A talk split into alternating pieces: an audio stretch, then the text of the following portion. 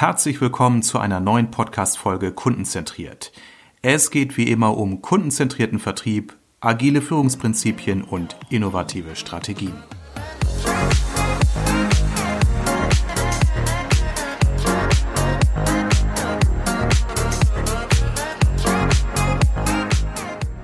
Heute habe ich hier bei mir die Frau Tamara Schenk. Frau Schenk ist Research Director bei CSO Insights, äh, wohnt in Wiesbaden, ist verheiratet, hat eine Katze. Das erstmal so zum Anfang. Aber weswegen ich Frau Schenk hier heute bei mir habe, das wird sie vielleicht gleich selbst sagen. Frau Schenk, erstmal herzlich willkommen. Ja, freue mich, dass ich dabei sein darf. Hallo. Ja, Frau Schenk, Sie sind hier heute in meiner Podcast-Episode, weil ich Sie vor längerer Zeit kennengelernt habe in einem Workshop mhm. Thema Sales Enablement.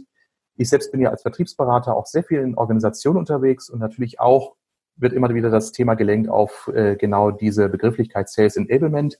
Weswegen ich Sie ja heute mal mhm. vor das Mikrofon gezerrt habe und Sie sich bereit, äh, gleich äh, bereit erklärt haben, mir einfach so ein bisschen Rede und Antwort zu stehen, mit mir einfach ein bisschen zu diskutieren. Mhm. Was ist das Thema überhaupt? Aber bevor wir inhaltlich einsteigen, vielleicht möchten Sie erstmal so ein, zwei Sätze zu Ihrer Person nochmal sagen und wie sind Sie zu diesem Thema Sales Enablement gekommen?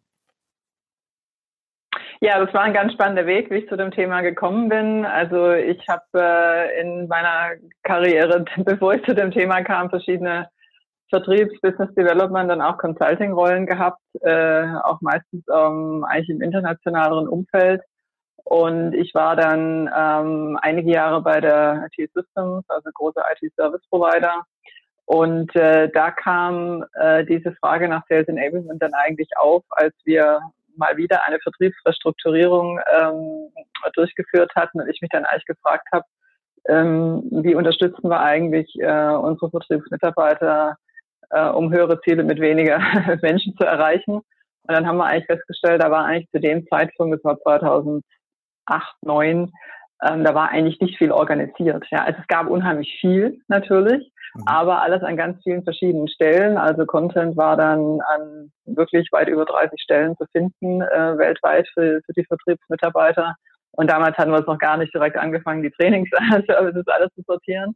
Um, ähm, und der hat sich dann eigentlich gefügt, dass ich einen Executive Sponsor gefunden hatte, der zu dem Zeitpunkt eigentlich ein ähnliches Problem hatte. Der hat nämlich die verschiedenen Produktportfolios, Sichten, die es im Unternehmen gab, ähm, konsolidiert und alle zusammengeführt und hat sich auch einen Weg gesucht, wie kommuniziere ich das sinnvoll für den Vertrieb. Also damals war das noch sehr produkthaltig ausgerichtet und so sind wir dann dazu gekommen, dass wir erstmal das Thema Content, ähm, also alles, was Vertriebsmitarbeiter brauchen, um mit ähm, Interessenten und Käufern sinnhaft in Kontakt zu treten, dass wir das einmal strukturiert organisiert haben, auf eine Plattform gebracht haben und dann ging es natürlich über die Jahre Schritt für Schritt weiter, weil dann sieht man, okay, wir haben jetzt zwar alles auf einer Plattform, das ist schön, ähm, aber dann äh, fällt natürlich viel mehr Licht auf den Content an sich, wo man dann feststellt, mhm. viel zu produktlastig, viel zu viel zu viel Feature and Functions, viel zu wenig Business Value für die Käufer.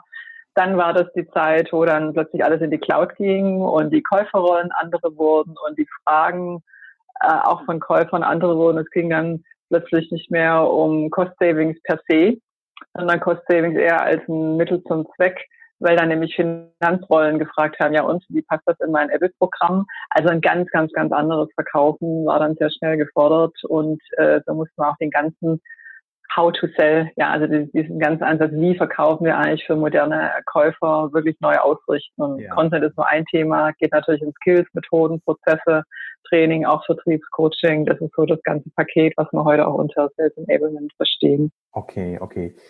Total spannend. Jetzt müssen wir, glaube ich, für unsere Kunden und für unsere Hörer, die ja teilweise im Konzernbereich tätig sind, aber eben auch großenteils im ja. Bereich, vielleicht nochmal so ein bisschen mhm. äh, Erklärung abgeben, was ist Sales mhm. Enablement? Also es geht um Content, mhm. es geht um Unterstützung, mhm. skalierbare, ja. unterstützende Dienstleistungen. Wie könnten wir einem Geschäftsführer eines Unternehmens mit äh, 1000 Mitarbeitern ja. erklären, was Sales Enablement ist und wo es ihn möglicherweise in mhm. seinem Daily Business unterstützen kann? Ja, also Sales Enablement ist eine bereichsübergreifende Disziplin, äh, die strategisch ausgerichtet sein sollte, die immer das Ziel hat, ähm, Vertriebsergebnisse äh, deutlich zu steigern und zu verbessern und zwar eigentlich vorhersehbar zu verbessern und wird erreicht dadurch, dass es eben konsistente, skalierbare Services für Vertriebsmitarbeiter gibt, ob das jetzt Content in verschiedenen Formen ist, äh, ob das jetzt verschiedene Trainingsangebote sind, ob das Coachingangebote oder eben auch Vertriebstools sind. Ähm, wichtig, dass man eben nicht nur Vertriebsmitarbeiter, sondern auch ihre Manager mit adressiert, mhm. so dass man eben das Ziel erreicht, in jeder Interaktion mit Kunden, egal wo die in ihrem Prozess stehen, werthaltig, relevant und möglichst auch differenzierend erscheinen kann, ne, als Grundvoraussetzung, um dann auch Ergebnisse zu steigern. Ja, ja. Also die Notwendigkeit kommt, ja, sorry. Nee, bitte. Ja, ich glaube, die Notwendigkeit wird dir jemand sagen, ja gut, also wir haben unsere Topline erreicht, wir haben unser Umsatzziel erreicht, läuft alles. Ne? Also das mhm. hört man ja dann ganz oft. Wenn man dann aber ein bisschen drunter guckt, und das sehen wir halt ähm, bei CSO Insights ähm, in den letzten Jahren sehr deutlich, dass zwar Unternehmen ihre Topline-Umsatzziele erreichen, aber nicht, weil die Vertriebsmannschaften produktiver oder erfolgreicher geworden sind. Und dieses Gap, das wird eigentlich größer im Moment. Man hat auf mhm. der einen Seite ein sehr verändertes Käuferverhalten, auch im B2B-Bereich. Das kann man gar nicht mehr wegreden. Man sieht, naja, Umsatzziele kriegen wir eigentlich hin, aber wenn ich drunter gucke auf die Vertriebszielerreichung, ähm, in Vertriebsorganisationen auf Winrate, dann muss man sehen, dass die entweder gleichbleibend nicht gut sind oder sogar ein bisschen abfallen. Also das Problem liegt eine Ebene weiter drunter. Ich glaube, ja, das ist äh, auch das, was ich häufig in, in den Unternehmen beobachte, die ich äh, berate. Äh, man schaut eben sehr stark auf den Umsatz. Und wenn die Zahl erreicht wird oder knapp erreicht wird, mhm. spricht man immer noch dann von einem guten Ergebnis, zufriedenstellenden Ergebnis. Mhm. Wohingegen natürlich, was Sie sagten, die Winrates äh, auch hier zu berücksichtigen sind. Äh, und was ich als äh, Organisationsberater auch wahrnehme, das Thema Mitarbeiterzufriedenheit, Fluktuation mhm. im Vertriebsaußendienst. Also mhm. das ist ja etwas, mhm. was ich vor Jahren so gar nicht wahrgenommen, aber heute zunehmend häufiger. Das Unternehmen sagen, mhm. es ist echt schwer, ein Vertriebsteam, mhm. ein großes Vertriebsteam zu führen, die Zufriedenheit hochzuhalten. Auf der Mitarbeiterebene höre ich bei Befragungen häufig so Dinge wie, wir fühlen uns nur noch gepusht, also wir sind, wir werden nur noch mhm. gedrückt und wir müssen Produkte in den Markt drücken. Das widerspricht ja all den Prinzipien, die wir heute so unter Agilität auch diskutieren, nämlich äh, mhm. Transparenz, mhm. äh, Eigenverantwortlichkeit, Hierarchie offen, äh, kommunikativ, kundenzentriert. Also mhm. kundenzentriert ist ein ganz großes Schlagwort für viele Vertriebler mhm. weil sie sagen, ja, wir, wir, sind doch kundenzentriert, wir kennen unsere Kunden seit Jahren. ja, wir haben eine gute Beziehung und also wir brauchen kein Research. Also unsere Vertriebler brauchen nur fragen, die haben so gutes Händchen. Ja, aber das ist dann eher so der Kumpelverkauf nach dem Motto, die haben so ihre Stammkunden, die sie gut kennen aber kennen sie wirklich die Pains und die mhm. Bedürfnisse. Und, und äh, was ich eben auch häufig wahrnehme, ist so ein klassisches Silo-Denken so zwischen Marketing und, und, und Vertrieb. Dazwischen ist nicht nur eine Wand, da ist so eine doppelwandige Stahlplatte, äh, die es gilt, mal durchzuschweißen. Deckt sich das so mit Ihren ja. Beobachtungen, Erfahrungen oder ja. wie schätzen Sie das ein? Ja, auf jeden Fall. Also es gibt nach wie vor größere Herausforderungen zwischen Marketing und Vertrieb, aber auch zwischen Vertrieb und Service. Ja, also das wird oft immer unter also eher etwas unterbelichtet betrachtet, aber dort sind die Friktionen eigentlich noch genauso stark vorhanden, wenn es im Unternehmen sind, das wirklich in Silos und Business Units äh, in so einer Kultur auch gewachsen ist. Was ganz interessant ist, wir haben ähm, äh, letztes Jahr in unserer übergreifenden Sales Performance Studie mal geguckt, wie denn eigentlich die Auswirkungen von einer Unter Unternehmenskultur auf die Ergebnisse sind. Und da konnte man sehr gut feststellen, dass die Vertriebsorganisationen, die die besten Ergebnisse haben, da ging es eben nicht um Produkte verkaufen, sondern um Probleme, Geschäftsprobleme für Kunden zu lösen. Das war das eine Thema, das sehr, sehr hoch kam. Und das andere sehr wichtige Kriterium war eben, dass nicht eine Vertriebskultur, auch nicht eine Produktkultur, auch nicht eine Servicekultur entscheidend ist, sondern dass die erfolgreichsten eigentlich wirklich eine kundenzentrierte Unternehmenskultur haben. Ja, und das zeigt dann nochmal deutlich, also wenn ich vom Kunden her arbeite und denke, dann ist das eines. Aber das heißt auch, ich muss meine Prozesse und meine Systeme so ausrichten. Und äh, mir geht's genau wie Ihnen in der Wahrnehmung und ja auch selber äh, lange im Vertrieb gewesen. Wir sagen uns immer alle, wir sind total kundenzentriert. Nur wenn man dann mal in unsere eigenen Vertriebsmeetings reingucken und reinhören, äh, über wie viele Kundenthemen wir da eigentlich sprechen. Eigentlich nicht. Wir reden über interne KPIs und wie ja. wir diese Zahlen machen da manifestiert sich das dann so. Ja, ja, ja. ja. Also ich merke das, wenn ich äh, in, in äh, meiner Vertriebsberatung mit meinen Teilnehmenden, also mit den Key mhm. Accounter, mit den Vertriebsleitern, Vertriebsmitarbeitern Interviews vorbereite für kundenfokussierte mhm. Interviews. Wie wichtig ist da erstmal die richtige Sicht auf die Methode Interview mhm. zu legen, äh, dass Sie eben nicht nur mhm. fragen, so vereinfacht dargestellt, und Frau Schenk, wie, wie toll finden Sie mein Produkt, sondern das Produkt zu lassen, wirklich den Kunden mit seinem Bedürfnis in den Vordergrund zu stellen. Und dann der Aha-Effekt, wenn die Personen die Interviews durchgeführt haben, die sagen, wow, das ist ja, hat ja eine Qualität, mit Kunden mal in einer ganz anderen Art und Weise in den Dialog mhm. zu treten, sie zu befragen, mhm. zu hören, tiefer zu fragen, äh, die Frage hinter dem Bedürfnis oder dem Schmerzpunkt zu fragen und dann daraus letztendlich zu schöpfen. Das ist ein enormer Erkenntnisgewinn, den die Mitarbeiter mhm. mein, also aus meiner Beobachtung immer äh, erhalten. Jetzt nochmal bezogen auf, auf Ihre Thematik, Sales Enablement. Wie kann sich jetzt mhm. ein Unternehmer das vorstellen? Ist das letztendlich ein Methodenkoffer? Ist das ein Mindset? Ist das eine Managementmethode? Äh, krempeln Sie das Unternehmen komplett um? Arbeiten Sie mit Vertrieb und Marketing? Mhm. Sorry, das waren jetzt ein bisschen viel Fragen. Sie dürfen sich jetzt aussuchen, auf welche Frage ja. Sie antworten. Ja, also ähm, wir definieren es als Disziplin. Ja, das kann als Funktion daherkommen, das kann als Programm oder Initiative geführt werden. Ähm, das muss sich entwickeln. Ähm, über die Monate und Jahre, in denen sich ein Unternehmen mit dem Thema beschäftigt. Also ich erkläre es immer gern so.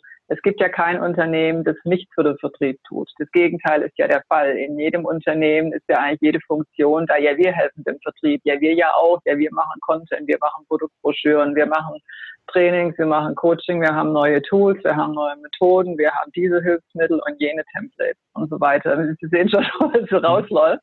Mhm. Ganz viele Funktionen werfen einfach sehr viel auf den Vertrieb oder über den Sound zum Vertrieb. Und das bedeutet, wenn man sich mal auf die Vertriebsseite stellt, das ist jede Menge Konfusion die Dinge sind nicht konsistent, die Wertebotschaften passen nicht zusammen. Mhm. Auch die Aussagen über Produktroadmaps äh, und ähnlich sind oft inkonsistent, passen nicht zusammen. Was macht ein Vertriebler, der extrem, der oder sie extrem unter Druck steht? Die schalten wirklich ab und nutzen das, was sie auf ihrem Laptop letzte Woche, letzten Monat, letzte halbe Jahr schon genutzt haben. Und das ist das Problem, das es zu lösen gilt. Es geht jetzt nicht darum, eine Superfunktion aufzuwachen, die alles in sich reinzieht wie ein Staubsauger. Es geht darum, eine strategische Rolle zu haben, die orchestrierend ist und sagt, schaut mal, liebes Marketing, eure Wertebotschaften, die gehen bis hierher. Lass uns mal an der Customer Journey ausgerichtet weiterdenken. Was brauchen Vertriebler, wenn wir vom Lead zur Opportunity übergegangen sind? Ja, da müssen wir andere Content Assets haben. Da kommen noch Templates dazu. Da haben wir ein anderes äh, andere Botschaftenstruktur, die ist dann eben immer spezifisch für eine bestimmte Käufersituation. Und dann kann man auch schön diskutieren mit Marketing und Produktmanagement. Wir müssen Kunden an ihrem Geschäftsproblem abholen. Ja, das Problem ist ja oft, dass viel, viel, viel zu früh Produkte ins Spiel kommen, wo der Kunde noch gar nicht das Problem verstanden hat. Hm. Geschweige denn den Impact des Problems. Und dann habe ich eine maßgeschneiderte Lösung und der Kunde weiß dann gar nicht, äh, wie passt das zusammen, weil man gar nicht noch das Problem sauber erörtert hat und die Konsequenzen aufgezeigt hat.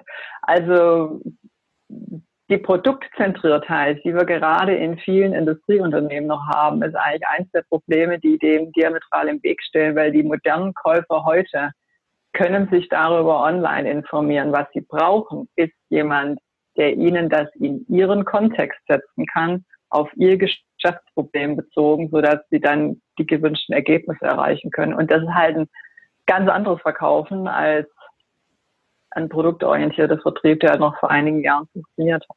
Ja, eben. Also wir sprechen ja äh, zwar seit Jahrzehnten über Lösungsvertrieb, aber ich kenne nur wenig Organisationen, die das wirklich in der Konsequenz durchführen. Nämlich eine Lösung zu bieten, heißt ja, ich muss erstmal durch die Diagnose das Problem des Kunden erfassen.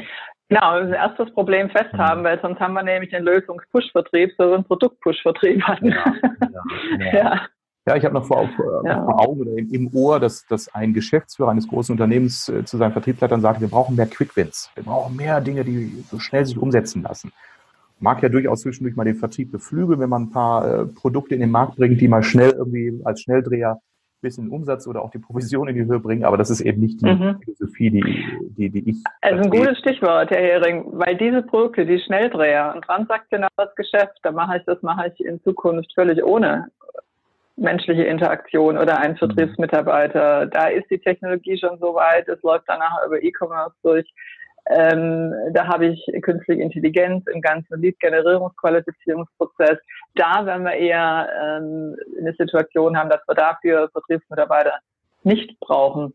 Ja. Dass man was hat, was eine kurze Durchlaufzeit hat und uns hilft, Quartalszahlen zu erreichen. Völlig klar. Ja. ja, aber der Fokus, wenn man jetzt Vertriebsmitarbeiter ausbildet, gehen wirklich ins komplexe Geschäft, äh, wo Businessprobleme bei Kunden verstanden werden müssen und wo man das dann übersetzen muss. Was heißt das für unser Produktlösungsportfolio? Wie können wir damit eine Lösung für den Kunden generieren, mhm. ähm, sodass die Kunden ihre gewünschten Ziele auch erreichen können? Und äh, das ist halt eine ganz andere Herausforderung, als über Features und Functions Bescheid zu wissen und die eben auch zu kommunizieren. Und es kommt dazu, dass wir auch mit anderen Käuferrollen vermehrt sprechen müssen. Ja, viel weniger mit ähm, Abteilungsleitern, die eine Funktion haben, sondern auch eher Entscheidungsgremien wichtig sind. Mhm. Also ich muss mit verschiedenen Rollen auch umgehen können. Mhm. Auch das möchte gelernt sein. Und wir kennen es von unseren Untersuchungen. Wir haben letzten Jahr das erste Mal eine, eine Käuferpräferenzenstudie gemacht. Und äh, da ist es schon erschreckend, wenn man sieht, dass die Käufer sagen auf die Frage, was sind ihre Top 3 Ressourcen, wenn sie ein Geschäftsproblem zu lösen haben und es sind nicht Vertriebsmitarbeiter, auf die sie zugehen. Mhm. Die eben nicht als problemlösend wahrgenommen werden im Moment noch, sondern eher, ja, sind Vertriebler. Genau. Ist nicht schlimm, tut auch nicht weh, aber es sind Vertriebler, die genau. nicht als genau. problemlösend war. Ja. Und darauf zieht natürlich Sales Enablement ab, wirklich eine Vertriebsmannschaft so in die Lage zu versetzen, dass sie diese Interaktion, diese Gespräche halt wirklich relevant und werthaltig und differenzierend halt auch führen kann. Also äh, es geht im Kern darum, zum einen erstmal die ganzen Aktivitäten in einer Organisation, die Vertrieb unterstützen mhm. können mhm. oder bereits tun, in irgendeiner Weise mhm. zu automatisieren, den Vertrieb besser oder geordneter oder sinnvoller zur Verfügung zu stellen. Mhm. Und darüber hinaus den mhm. Mitarbeiter zu befähigen, mehr in der äh, beratenden mhm. Rolle zu, zu fördern und zu entwickeln, mhm. auch in Hinsicht, auch in Hinsicht äh, Content Marketing mhm. und den reinen Produktverkauf eher ein Stück weit zurückzunehmen. Jetzt ja. haben Sie vorhin so ein paar äh, oder eben gerade noch so ein paar Punkte genannt von künstlicher. Intelligenz und Marketingautomatisation. Jetzt komme ich auf den klassischen mhm. Einwand, den mir dann mhm. häufig äh, Führungskräfte entgegenbringen. Ich komme hier aus Bielefeld, Herford, Ostwestfalen. Wir sind hier dunkel, außer sind im Herzen äh, der, der Metropole Bielefeld. Wir haben ja auch Großindustrie wie Dr. Oetker und Seidensticker und Schüko mhm. und. Aber wir haben eben auch viel Mittelstand. Dafür ist ja hier die Region auch bekannt. Also Unternehmen mit 500 bis 800 Mitarbeitern, Maschinenbau, Möbelbau, mhm.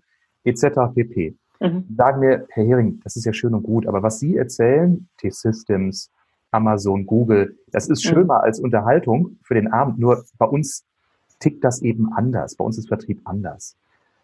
Wie mhm. reagieren Sie auf so eine Antwort? Ja, in der Tat kann es ja schon auch sein, dass zum heutigen Zeitpunkt es noch anders ist. Ich würde nur einfach ähm, immer davor warnen, so vor, vor der Annahme, dass es auch morgen bei uns noch anders.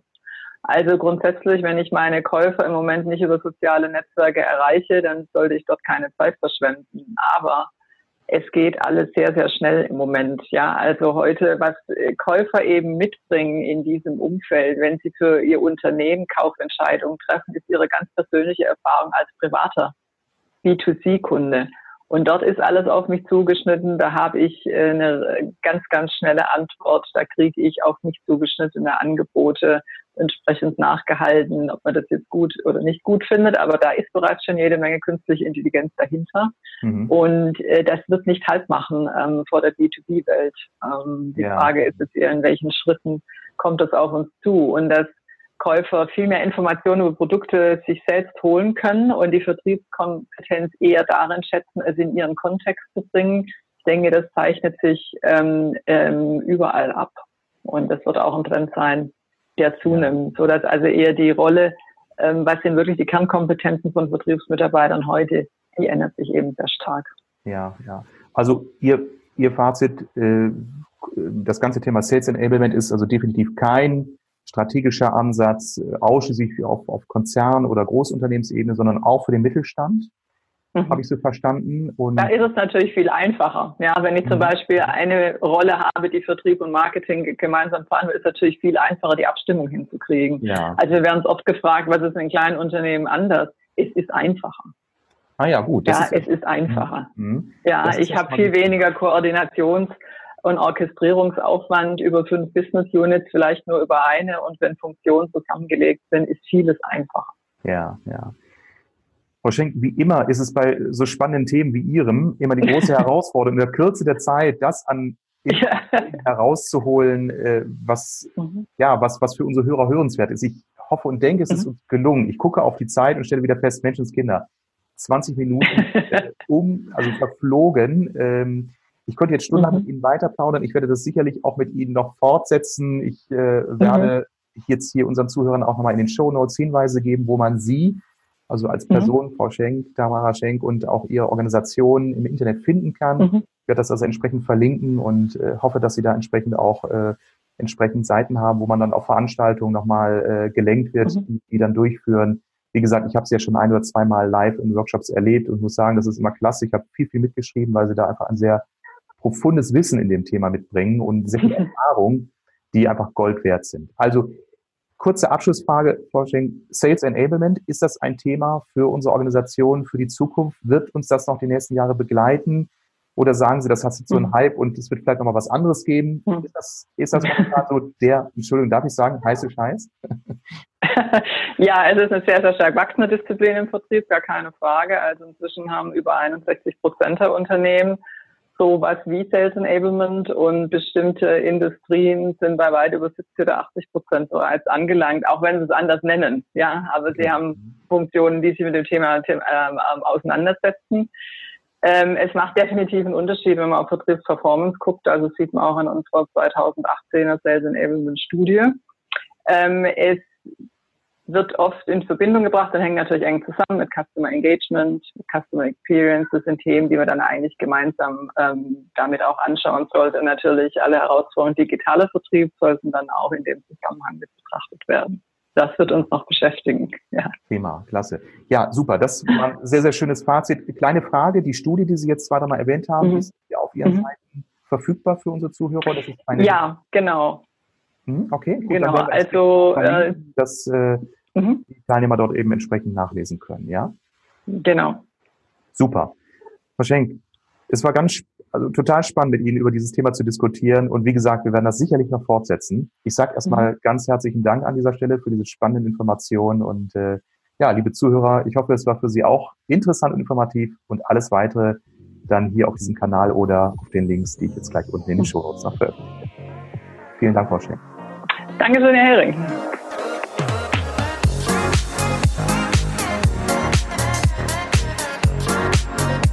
Vielen Dank fürs Zuhören. Alle wichtigen Infos und Links findest du übrigens in den Show Notes. Wenn dir diese Folge gefallen hat, gib mir bitte eine positive Bewertung bei iTunes oder deinem Podcast-Anbieter, damit ich weiß, welche Themen für meine Zuhörer besonders relevant sind. Also, bis zum nächsten Mal.